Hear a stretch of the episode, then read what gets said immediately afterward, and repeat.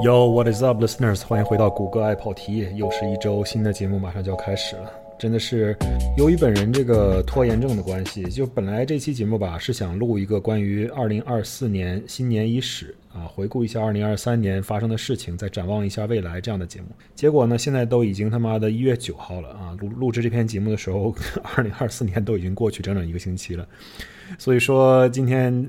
不管怎么说吧，迟到总比没到好。但是先跟大家道个歉，最近总是录播课录的不积极。其实我觉得录播课这种事情，包括我把这个事情也放在我二零二三年的总结当中的一个话题吧。我觉得录播课这个事情其实挺有意思的，不管有没有人听吧，但是至少在过去的一年当中，大部分的时间我都能够坚持每个星期能够录一期录一期节目，不管这个节目的质量多么高，多么一般。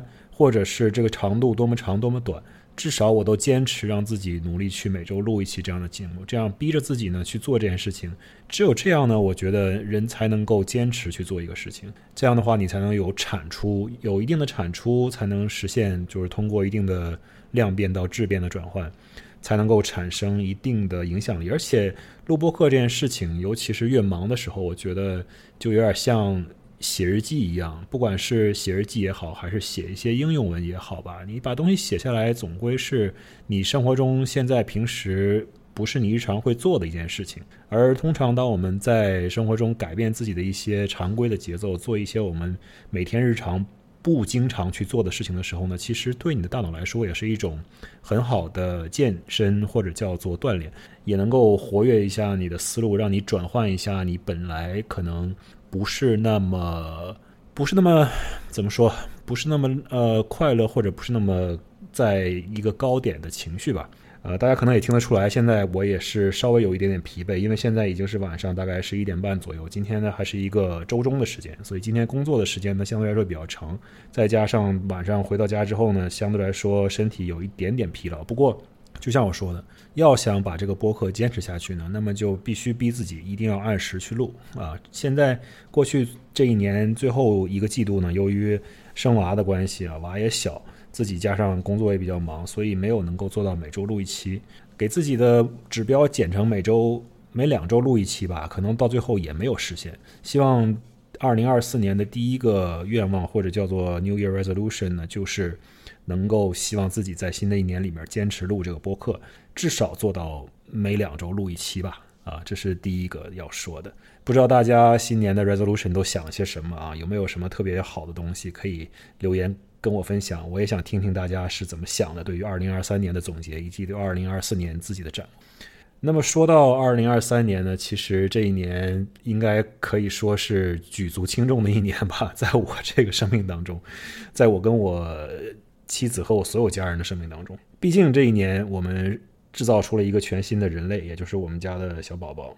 那。生娃这件事情呢，我们之前其实也讨论过。我并不想太把这个播客变成一个生娃的记录，或者是每天的记载。我们养娃有哪些好玩的事情啊，或者不好玩的事情啊，什么经验啊、教训啊、分享啊什么的。我觉得我也没有太多的资格去做这件事情，给大家分享经验，或者是什么传道授业解惑。关于带娃这方面的事情，我觉得我跟我太太两个人其实观念都是比较。怎么说呢？都是比较质朴而和和简单的，因为我们不想有太复杂的一些东西。然后呢，我们那天就讨论到说带娃这个一些技巧啊、一些知识啊，或者是一些怎么样具体的操作什么的，你上哪儿去找一个权威的东西呢？然后我就半开玩笑说：“我说我们这个年代啊，只要我们所有人一家人都关注小红书上的几个这种带娃的这种呃好的博主，然后多搜索一些小红书，所有的事情，如果我们。”家庭内部没办法民主解决的话呢，那我们就以小红书为准，小红书上说什么我们就怎么做。我觉得这样的话，家里面带娃的事情上就不会有任何矛盾。呃，这个事情说是可能有一点开玩笑的成分，但是其实还真的是这样的。现在这个年代，我们很多东西都可以在网上找到，也不需要去看杂志啊、看图书啊，或者是专门去打听一些事情。就很多这种愿意分享的人，包括像我本人也一样，也是一个内容创作者。现在网上这种内容创作者之多，而且他们很多分享内容之专业呢。呃，我觉得如果你有一双善于甄别的眼睛的话，应该能从网络上这种大千世界里面能够学到很多很多的东西。带娃这件事情呢，也不例外。所以我觉得我们还是很幸运的，在这件事情上呢，有很多资源可以去学习。然后另一点，我觉得就是我们全家人，包括我的岳父岳呃不是不叫什么，包括我的这个 in laws，包括我爸妈，我觉得大家都可以达成一个一致，就是我们谁都不知道自己现在会不会带这个小孩，谁都不知道我们自己的经验主义是否是一个正确的经验主义。那么我们就一切以小红书为准吧，哈，我觉得这是一个很好的一个解决方案。嗯，关于养娃这件事儿呢，我觉得其实有一些很。有一些东西我们还在思考当中，应该说没有达成一个特别好的一个结果。这可能是二零二四年我们要继续去探索，甚至可能是未来十年、二十年、几十年我们都要去继续探索的一件事情。尤其是我个人，呃，很多人其实，在生娃之前都很恐惧生娃。那我们俩显然之前也不是特别积极的再去准备这件事情。那么娃既然来了，想要降临到我们家，然后我们把它生出来了，那我们当然会好好带。但是关于怎么样去面对这个，事情过去我们是怎么样为这件事情思考的，以及我们生了娃之后，我们角色、我们的生活的方式、我们的节奏、我们的一些生活的重心，怎么样去改变？其实我们都还在去磨合和接受，以及去探索的过程当中。大家都是摸着石头过河，可能一辈子都在摸着石头过河。那么。保持这样的一个心态呢，一方面我觉得可能是让自己能更有一些好奇心吧。这样的话，你也会很好奇，想知道接下来会发生什么，你的娃将来会怎么样，你会做出什么样的反应。作为父母，而另一方面呢，可能也是说，我们也是很虚心、很谦虚的去面对这件事情。我们在一件自己从来没做过的事情，一个新的生命面前，我们相信。也只能保持一个很谦逊的态度去面对这件事情。我们不能以自己的观点说这个事情想当然就应该这样做。但是呢，我觉得。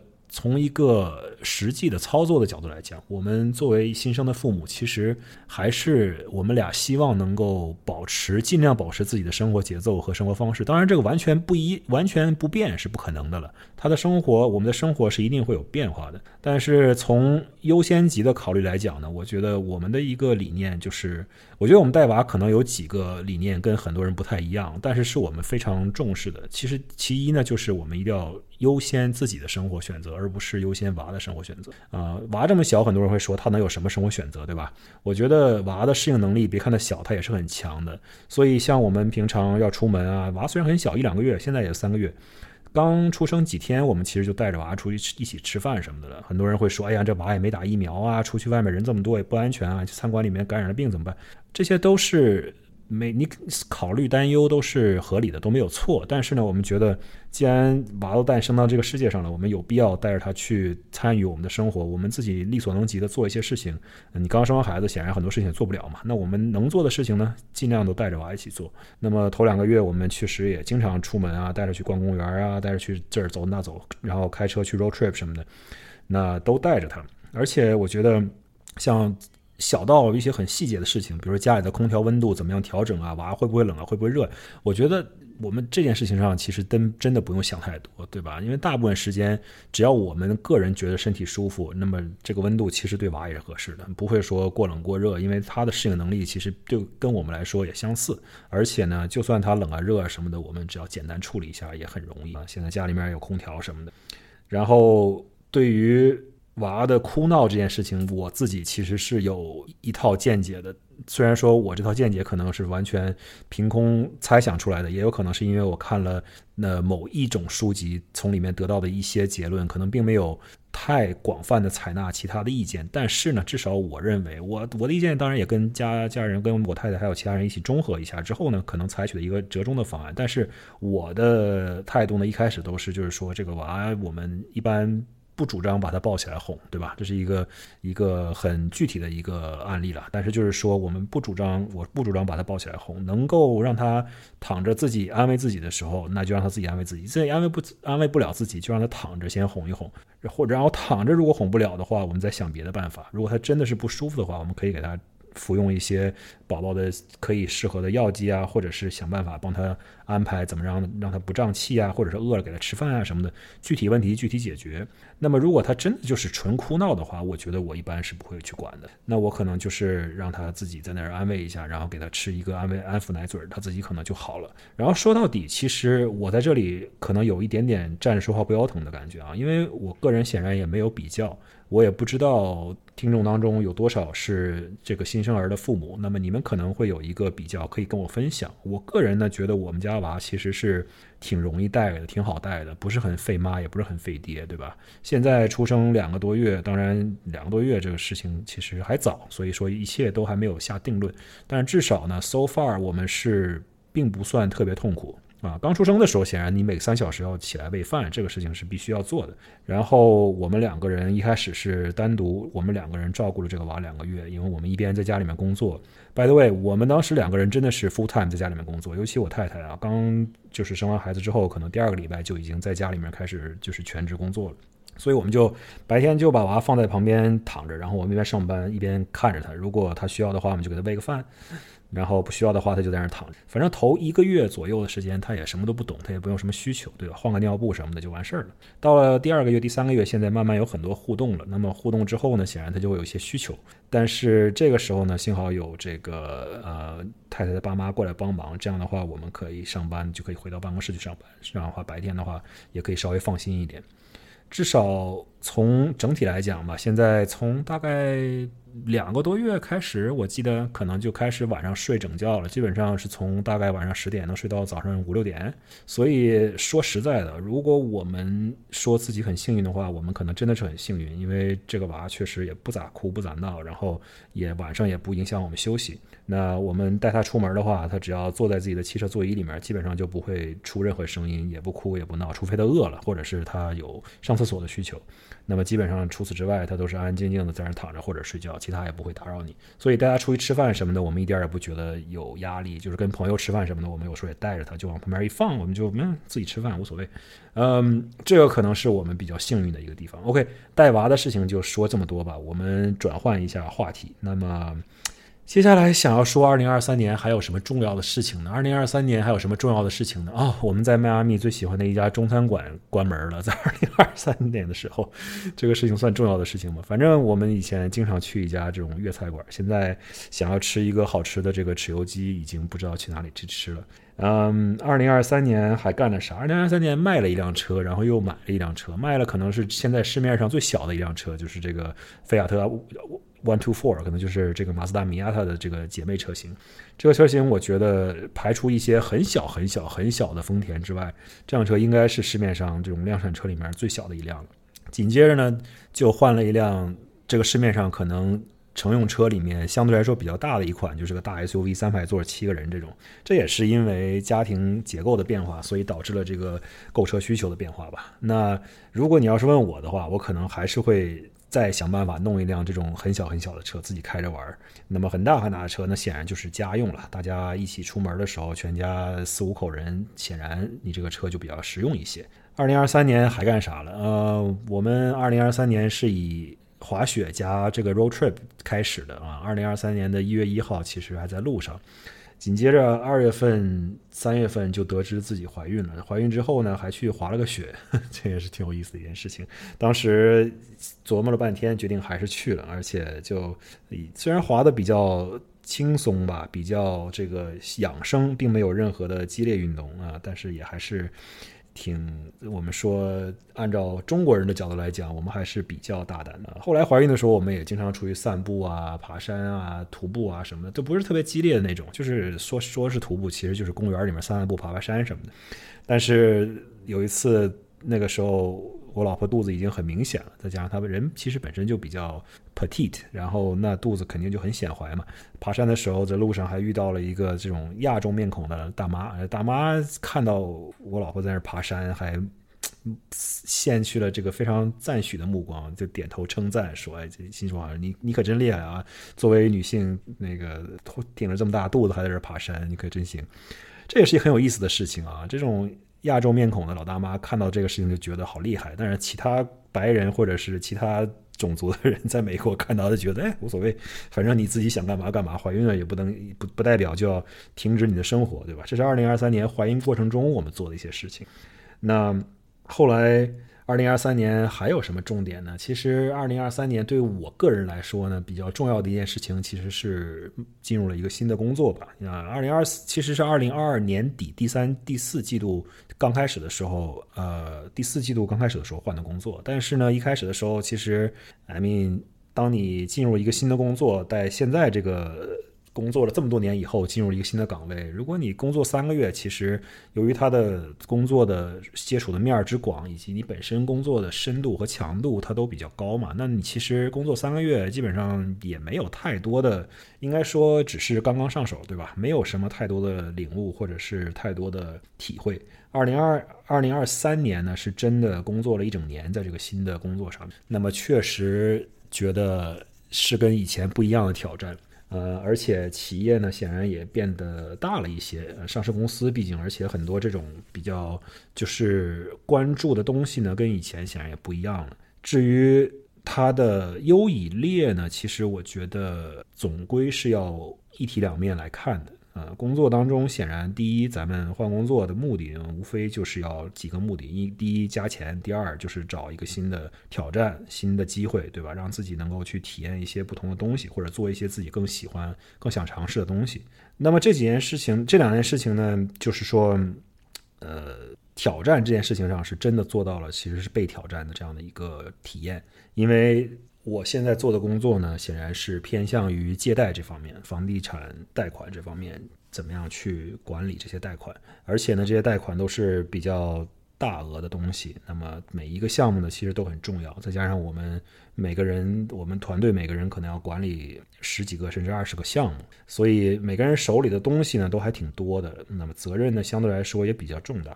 面对的各种各样的东西，人不同的。部门不同的方向、不同的层级需要对接的人还是蛮多的，所以从这个角度来看呢，确实一开始花了很长的时间去适应。从一个学习或者叫做一个进步的角度来讲，确实有很大的进步。但是从另一个角度来讲呢，那确实也挺累的，就是工作当中确实也会有一些挑战和困难，而且呢，想要解决并不容易。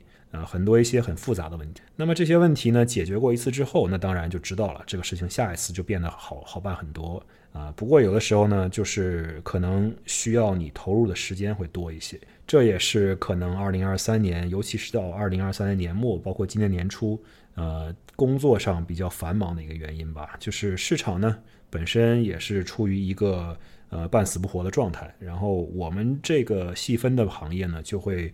面对很大的压力，因为你市场不好，经济不好，或者大家对于经济的预期不好，那么显然你这个房地产的表现就会差。房地产表现差，显然还偿偿还能力就会变差，那你这个贷款就会越高的风险。呃，贷款风险越高，我们的公司就越紧张。我们公司越紧张，我们的工作显然就越紧张。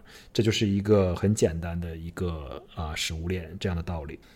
二零二三年，我觉得说到工作比较忙，我觉得再加上生活中发生很多很多这样诸多重要的事情堆砌在一起，会占用你很多很多的时间，就意味着你就更难去发现一些时间来去调整自己的心态，或者做一些盘点、回顾、复盘这样的事情，能让自己能够静下来。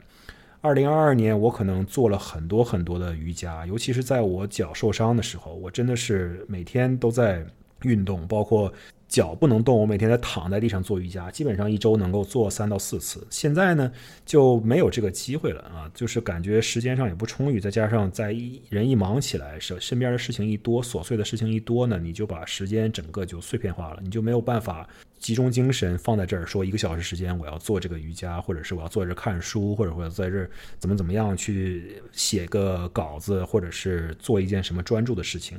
虽然说二零二三年大部分时间我还是有专注的做播客的，但是后半段包括第四季度呢，可能就是有点落下了。那么同理而言呢，就是你很难去找一个时间坐下来，去静静的去冥想、去回顾、去盘点、去把自己的身体和自己的精神都做一个好好的伸展，做一个这样的放松和拉伸的这样的一个过程。如果没有这样的一个拉伸的过程呢，你的身体会非常的紧绷。我这整个第四季度都会觉得自己的背啊特别的紧，就是可能因为。一方面自己的工作可能做的比较久，另一方面确实瑜伽做的太少了啊。然后呢，头脑如果不经常拉伸的话，精神不经常拉伸的话，那么你的心理也会非常的紧，嗯，就会导致你很难去从，就很容易去钻牛角尖儿，或者是很难去从一些这种非常拧巴的东西里面走出来。啊，这个可能是一个比较烦的事情，因为当你的生活变得很繁忙，工作压力比较大，生活中的琐事又比较多的时候，尤其是你现在忙的事情比较多，又没办法去大片的时间去休息或者旅游，或者是换换心情的时候，那么你就很重要的一点，我觉得就是要去寻找一些生活中的所谓的小确幸，对中文来讲，对吧？英文来讲，我们就要叫 celebrate small wins。这种事情呢，其实说起来容易，做起来其实也挺难的。当你的事情忙到一定时候的时候呢，你可能就会很难去找到你生活中的一些闪光点，尤其是一些小的事情，你可能就会把它忽略了。这可能也是未来一年当中我需要去关注的一个事情，就是怎么样在自己的心理上，包括自己的精力上，能够通过一些专注的。冥想的时间，包括一些回顾盘点的时间，能够找到一些生活中比较让自己满意的事情，然后通过这些事情寻找到一些让自己满足、能够让自己觉得呃高兴的东西，然后去做一些仪式性的小的，哪怕很小的仪式性的东西吧，去 celebrate 这些小的胜利，生活中的小的一些收获。我觉得这将会是非常重要的一件事情。让我们来先喝一口啤酒。啊，二零二三年还有一件事情，其实我确实是挺开心的，就是自己二零二二年复健了很多之后呢，这个跟腱总算达到了一个可以让我放心去篮球场上重新打球的一个地步。虽然说并不是百分之百恢复吧，我觉得这个肌肉啊、力量啊什么的还是在需要加强的，在我的右腿上。但是呢，至少我跟一些差不多同龄人的朋友们可以去打球了。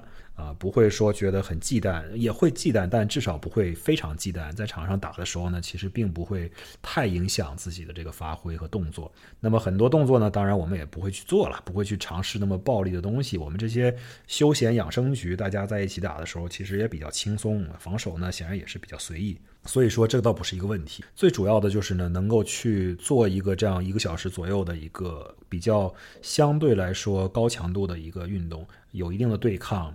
有一定的这种紧张、激烈和有一些这种竞争关系，能够让你慢慢去体会这个打球的快乐。因为二零二二年，包括二零二三年，我这个人突然看了很多很多的篮球比赛，就是在复健的时候也看了很多。今年继续看很多，而且今年我还跟一帮朋友开始玩这个篮球 fantasy，呃范特西这个联盟，大家还在比赛，这样关注篮球比赛的内容呢就越来越多了。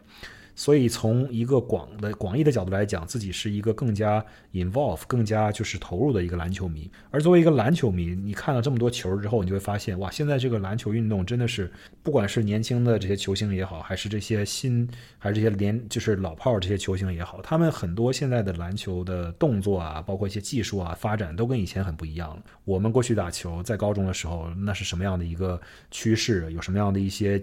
招可以使用，现在已经完全不一样了。然后很多东西可以去学，可以去练，你就觉得这个东西很有趣。作为一个喜欢看篮球、喜欢打篮球的人。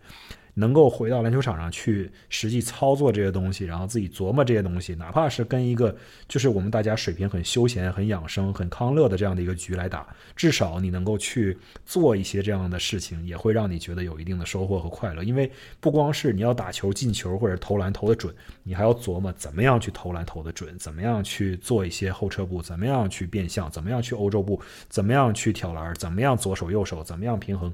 就很多东西呢，其实是值得思考。所以说，再加上你现在可能会觉得，哎呀，虽然说这个事情说起来为时尚早，但是呢，未来有一天我肯定要教自己的小孩打篮球的嘛。那么自己显然也要去想一想，哎呀，这个东西现在最流行的是什么，对吧？大家都喜欢什么样的球员？大家都是什么样的一个篮球风格？怎么样去打这个球最漂亮、最华丽，或者是最实用？那么哪些动作是现在最牛逼的动作？这些东西我们可能随时都要保持一个最实，就是常看常新，然后常练常新吧，就是有一个比较呃比较能够跟得上时代进步的一个对于篮球的一个认知吧。我想说，其实这个事情对我来说还挺重要的。三八，其实可能对于很多人来说就是一个娱乐活动，或者是看个球啊，或者是打个球或者怎么样的。但是对我来说，这还是一个挺重要的一个项目来说，在生活当中。嗯，让我再灌一口啤酒，说话说的口干舌燥。嗯，二零二四年还有什么新的 resolution？我觉得其实录这篇节目之前并没有思考过这个事情，到现在可能也没有真的想出几个点子来。我刚刚说了一个，就是说二零二四年要 celebrate small wins，要学会怎么样去盘点一些自己小的一些收获，或者是胜利，或者是成功，啊，并不见得有多大的成功。我觉得这个是一方面，另一方面呢，我觉得二零二四年对我来说很重要的是要学会。我觉得我真的要学会呃放假这件事情，这个对我来说现在成了一个课题。就是说，以前可能工作并不是那么重要，或者是自己的角色并不是那么重要的时候呢，尤其是工作公司也不是那么繁忙，那么你可能就觉得，哎，我放假了，太好了，我走了，拜拜，谁也不用带，谁也不用搭理，谁也不用管。而且呢，过去的时候，那公司甚至都不给配笔记本电脑，直接台式机，那我走了，我都没有 access。所以说，你们愿意干啥干啥，跟我无关。对吧？我只要在走之前把工作一交接，我这个事情放假一个星期、两个星期的，没有人管得到我。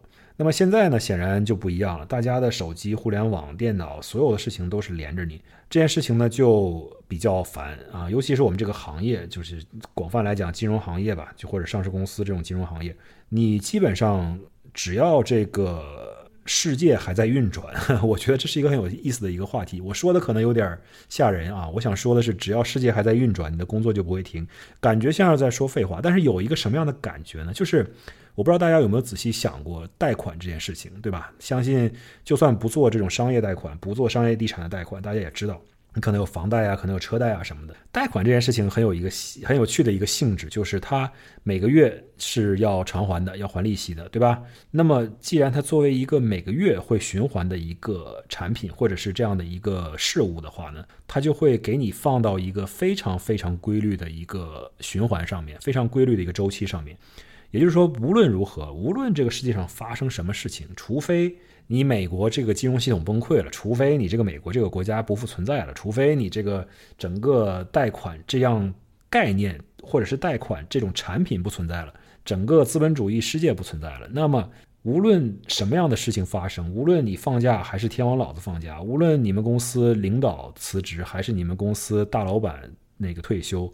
还是你们怎么怎么样的？不管你公司业绩好与坏，无论如何，每到这个月的固定的日期的时候，这个贷款总是要还利息的。他把你放到这样的一个循环的周期上面，就会逼着你不断的去向前走，不断的向前循环。而且呢，这个循环的频率，其实每个月循环一次啊，这个事儿其实还是挺频繁的，对吧？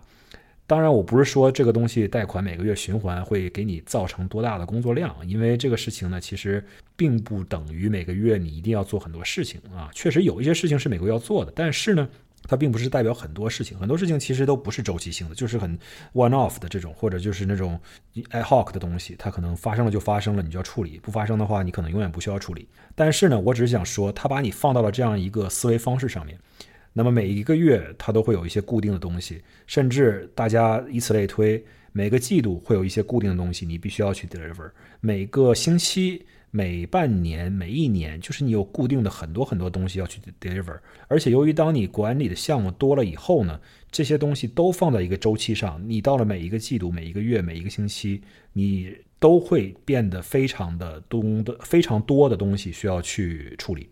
需要去按照时间来处理，对吧？所以这个也是我在逐渐去能够慢慢更好的把握这个东西的一个过程当中吧。哎呀，这个工作其实也是需要经验来来这个应对的，并不是说一开始我们就能够处理得来的啊。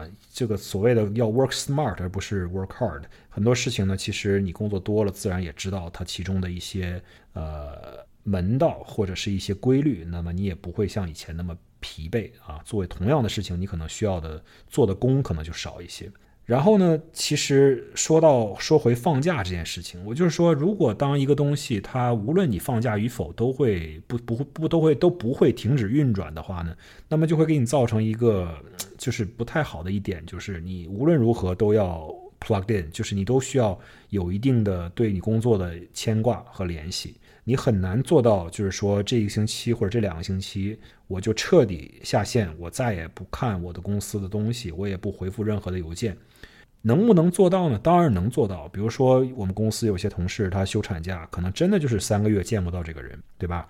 这也是能做到的。只不过你要做这件事情之前，就是你需要做很多的铺垫，很多的准备。那么休产假显然这个事情铺垫的时间很长嘛，大家都你同事啊，你的领导啊都知道你要去干这个事儿。但是呢，如果你平时要是想休个假的话，我觉得不是我在这抱怨啊，我只是想说这个事情的客观就是这样的。你可能就会出现说，哎，我想休假了，但是别人没休假，别人要找我的时候，我还不能这个事情我还必须得处理啊。所以这个事情也是呃，像我说的，我不是在抱怨啊，我只是说这是我们行业的一个客观现实，或者很多工作现在很多公司打工人的一个客观现实。嗯，很难不去向往一些更。怎么说更自主，或者是更自己管理自己的一个生活吧？我觉得从工作这个角度来讲，我还是挺羡慕。就咱实话实说嘛，我还是挺羡慕这些自己创业的人的。就是你自己创业，可能你真的很忙，就是你真的很拼，然后真的就是要花很多钱、很多精力、很多时间去搞一些项目，而且呢，非常非常的劳神，对吧？但是呢，至少你可以。通过自己的节奏来做一些自己想做的事情，而不会非得去按照别人的节奏来走。我觉得这个其实也挺难得的啊！我相信这也是很多人不想为别人打工，而只想当自己的老板的一个原因。那么关于工作呢，我觉得我就叨叨叨逼叨到这儿啊，不说太多关于工作的事情了，因为工作呢嘛，说多了都都是一些妈的感觉非常苦闷的事情。呃，我们二零二三年。无论是我还是全世界所有的打工人，我觉得你要是问他工作怎么样，所有人总结出来的东西可能都比较苦闷。因为第一，经济环境也不咋好；第二呢，就是我们能做的事情呢也不多，对吧？那么这一年下来，其实我也在翻自己的相册啊，每年到最后看一看。这一年手机里面拍了什么照片儿，微信发了什么朋友圈什么的，其实还是挺好的一种总结。我觉得生了孩子之后呢，显然自己出去的机会就少了，旅游什么的。那么朋友圈的图片啊，显然就没有很多朋友那么精彩。当然，这也不是什么关键的事情。我觉得每个人都在有自己的关注和自己的忙碌吧。你不去晒很多这种名山大川，或者是。呃，美食美酒这种朋友圈也不代表你的生活呢就很乏味或者单调。你可能去真正的关注一些其他的事情，或者没时间发朋友圈，干脆啊，社交媒体这件事情和整个现在的这个网络环境呢，其实也是挺有意思的。我就不在这儿去进行对社交媒体的吐槽了吧，毕竟我也是社媒当中的一部分，我也积极参与到这个社媒的对于我们的生活的影响当中去。而且呢，我又在这录播客，我还要分享自己的播客什么的，我也不可能说搬起石头砸自己的脚，对吧？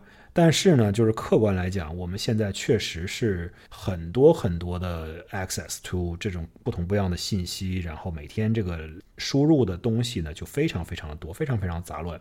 今天早上我们在听一个播客的时候，讲音乐的一个播客，尤其是讲音乐历史的一个播客，我特别喜欢，叫做 Ongoing History of New Music，是一个很好很好的播客，一个加拿大的主播做的，他本身是做电台节目的，然后他把电台节目呢也转录成播客啊，剪辑成播客来放。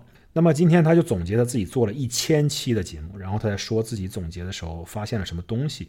他总结的一点呢，就是说我觉得很有意思，但是我我跟他得出的结论可能不一样，但是他说的这个论点其实挺有趣的。他说为什么？他说觉得现在 Taylor Swift 这种歌手非常是现象级的，但是呢，他觉得他 Taylor Swift 他的现象级，他的规模之大，或者是他影响力之大，可能并不及当时。七八十年代或者更早的一些摇滚乐队那么厉害，他的观点就是说，当年这些摇滚乐队、摇滚乐手，他们想要成名、想要做大、想要收获更多的观众，他们真正的传播媒介可能就只有四到五种，比如说你的唱片公司，比如说你的音乐杂志，就是社会上的音乐杂志，比如说广播电台，比如说你发行的这个唱片，然后可能有电视，这么五种渠道。除此之外，基本上你在那个年代没有互联网的年代，你是很难成名的，你是很难把你的一些歌曲啊、音乐啊传播给广泛的大众的。那如果你能够做到像如滚石乐队、像枪炮玫瑰乐队、像是涅槃乐队这么高的一个影响力的情况下，那么就说明你真的影响力非常之大，对吧？你并没有像借用现在互联网各种各样的短视频也好、YouTube 也好、社交媒体也好，那么 Taylor Swift 显然也是跟这个美国的一些 NFL 就橄榄球明星去有一些互动造势什么的，最近也是非常多的这种很有趣的新闻。没有这种东西的时候，你怎么样去把自己的音乐真的做大、传播做大？这个其实是一个更难的课题。而且，我觉得他说的呢，不见得是对的。这是我在重复他的这个论点啊！我不觉得 Taylor Swift 的影响力要比当年的枪炮玫瑰要小。他呢，这个主播本身年龄可能也是比较大一些，所以他对于 Taylor Swift 的歌词可能没有对于像比如说涅槃的歌词那么熟悉。但是，你不得不承认，像 Taylor Swift 这样的现象级的歌手，他的影响力其实是非常非常巨大的。我想说的一点是什么？我想说的是，我们在华语的这个语境当中，说到音乐了。我们现在不知道为什么突然说到音乐了。我们在华语的这个乐坛当中，很多人都在抱怨说，哦。过去我们港台也好，内地也好，有很多的这种明星大腕儿，真的是四大天王。那可能是往早说了，之后可能有很多陈奕迅啊、周杰伦啊，就是非常非常厉害的一些歌手或者是音乐唱作人。这些人他们的存在、他们的作品、他们的演唱也好，还是他们的表演也好，舞台还是巡演还是现场，都是现象级的，对吧？周杰伦的歌和他的一些词和他的曲，现在来讲，没有任何人能够取代。我觉得这不是一个我这个年龄段的人，或者是任何一个年龄段的人的偏见。我觉得这是一个非常客观的一个陈述。很多人就在抱怨说啊，为什么新生代的歌手都没有任何的一个能够拿得出手的？觉得就完全没有真的就是成为这种大明星的潜质，或者是这种大腕儿的这种四大天王的潜质。就哪里能找到下一个陈奕迅，哪里能找到下一个周杰伦，对吧？这种课题大家现在都在讨论的很厉害。我就觉得。像刚才我说的，关于过去呃，alter 就这种另类摇滚，以及再早一些的这种硬核摇滚，他们怎么样成名，转而观看到现在这些音乐人怎么样成名，以及现在音乐人他能够传播的机会之多，你就会发现现在啊，这个市场更大了，大家去 再喝口酒，大大家去 access 音乐的这个机会就更多了，也更容易了。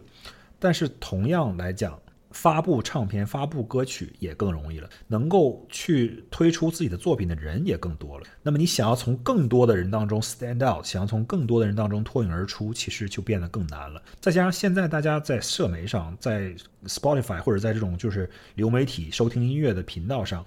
你本身收听音乐的一个你的注意力的时限啊，就非常非常的短。那 Spotify 之前可能出过一个数据，就是说，很多人就是听一首歌的时间不会超过头二十秒。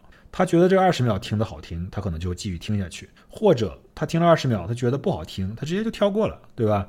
而且呢，很多时候他现在这些流媒体平台，如果你不是选择你自己想听的某一些特定的歌曲的话呢，它显然会通过算法。来给你推荐一些他认为你喜欢的音乐，适合你的音乐。那么这样的话，自然他就会有一定的 bias，有一定的偏见，有一定的呃倾向性。那么显然，你收到的东西并不见得是这个世界上存在的最好的东西，或者所谓的好，就是说最适合你，或者是你最喜欢的东西。只不过这是这个程序或者是这个算法认为你最喜欢的东西啊。它虽然很多时候很厉害，但它不一定准。那么。